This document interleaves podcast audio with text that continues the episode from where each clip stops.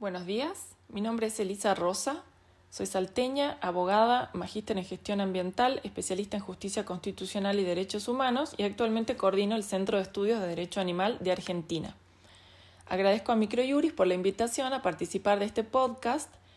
sobre una noticia que ha tomado gran trascendencia y respecto de la cual puedo hablar casi en primera persona porque formo parte del equipo que está acompañando a las protagonistas del caso.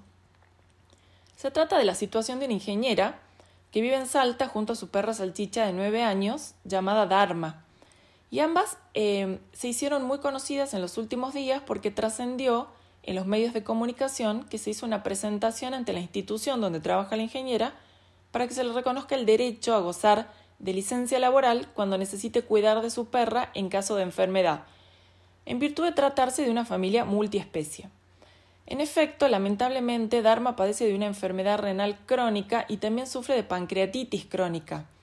Esas afecciones provocan que permanentemente Dharma sufra recaídas en las que su salud se ve notablemente deteriorada. En esas oportunidades, ella requiere de atención permanente, por ejemplo, por el suministro eh, de agua con jeringa, medicación cada determinada cantidad de horas, o internaciones ambulatorias en las que hay que llevarla a la veterinaria para suministro de suero o medicamentos, esperar cuál es la reacción que ella tiene a esos medicamentos, etc. En situaciones anteriores, la ingeniera debió usar días de vacaciones o los que se conoce como licencia por razones particulares para poder atender a Dharma, porque no cuenta con ninguna otra persona que pueda ayudarla o reemplazarla en ese rol, ya que no tiene familia en esta ciudad. Lo cierto es que el vínculo que la ingeniera tiene con Dharma es muy estrecho y ambas constituyen lo que hoy se conoce como familia multiespecie. Voy a explicar brevemente este concepto, ya que probablemente algunas personas aún no estén familiarizadas con el mismo. Lo primero que debemos tener en claro es que el concepto de familia ha experimentado muchísimos cambios en los últimos años. Hoy sabemos que no existe una única forma de organización familiar, por eso ya no hablamos más de derecho de familia, sino de derecho de las familias, en virtud de la multiplicidad de formas que puede adoptar una familia. En este sentido, en el caso Fornerón e hija versus Argentina, la Corte Interamericana de Derechos Humanos sostuvo que en la Convención Americana de Derechos Humanos no se encuentra determinado un concepto cerrado de familia, ni mucho menos se protege solo un modelo de la misma, estableciendo que el término familiares debe entenderse en sentido amplio. Hoy somos testigos de situaciones que hasta hace algunos años hubieran parecido imposibles de ser reconocidas por el derecho, a pesar de que se daban en la realidad. Pensemos en los recientes casos de reconocimiento de pluriparentalidad, donde se reconocen más de dos vínculos filiales en relación a una persona. Y esto se da en la actualidad porque se prioriza la afectividad por sobre el dato biológico.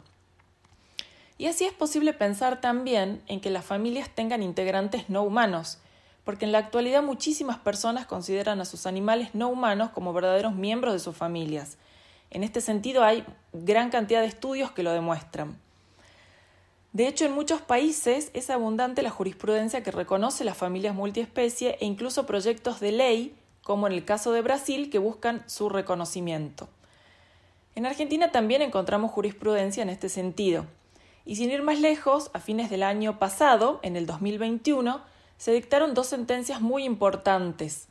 ya que en procesos de violencia familiar se extendieron las medidas protectorias también a los integrantes no humanos de las familias, y así se reconoció a las familias multiespecie. En este contexto es que hace unos meses la ingeniera salteña tomó contacto conmigo y también con las doctoras Romina Isasmendi, Romina Flores Guzmán y Carol Cayo Nieto, y ellas, junto a la ingeniera, realizaron una presentación ante la institución laboral con el objeto de solicitar, en caso de que sea necesario por el agravamiento de salud de Dharma, que se le reconozca licencia laboral o en su defecto que se le autorice a realizar trabajo remoto, como sucedería en el caso de enfermedad de cualquier otro miembro em, familiar a cargo. Lo cierto es que el requerimiento fue denegado sin mayores fundamentos, lo cual resulta muy cuestionable, ya que tanto la existencia efectiva de una familia multiespecie en el caso como la enfermedad de Dharma se encontraban debidamente acreditados. El reclamo va a seguir su curso, se van a realizar todas las presentaciones correspondientes en todas las instancias administrativas y en caso de no tener éxito se va a judicializar la cuestión. Porque es necesario que también las relaciones laborales reflejen los cambios que han operado en la sociedad y en la jurisprudencia en relación al reconocimiento de la familia multiespecie.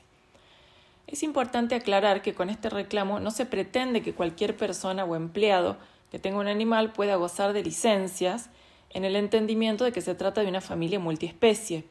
Muy por el contrario, la calificación de familia multiespecie deberá acreditarse de manera fehaciente.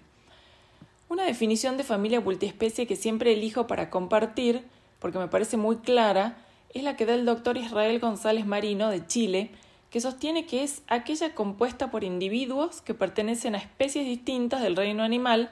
entre los cuales se genera un estrecho vínculo afectivo, existiendo relaciones bidireccionales de necesidad, intereses y decisiones, donde el animal participa de manera más o menos igualitaria. Es decir, que el mero hecho de tener un animal no humano en un hogar no constituye una familia multiespecie, resultando necesario el elemento afectivo y sobre todo la participación del animal en la dinámica familiar como un miembro más. Nos alegra que este caso haya generado tanto interés social y esperamos que sirva para lograr el reconocimiento también en el derecho laboral de las familias multiespecie y con ello acercarnos al reconocimiento de los animales no humanos como titulares de derechos. Para concluir, me gustaría terminar con una frase que creo resume la cuestión que hoy analizamos,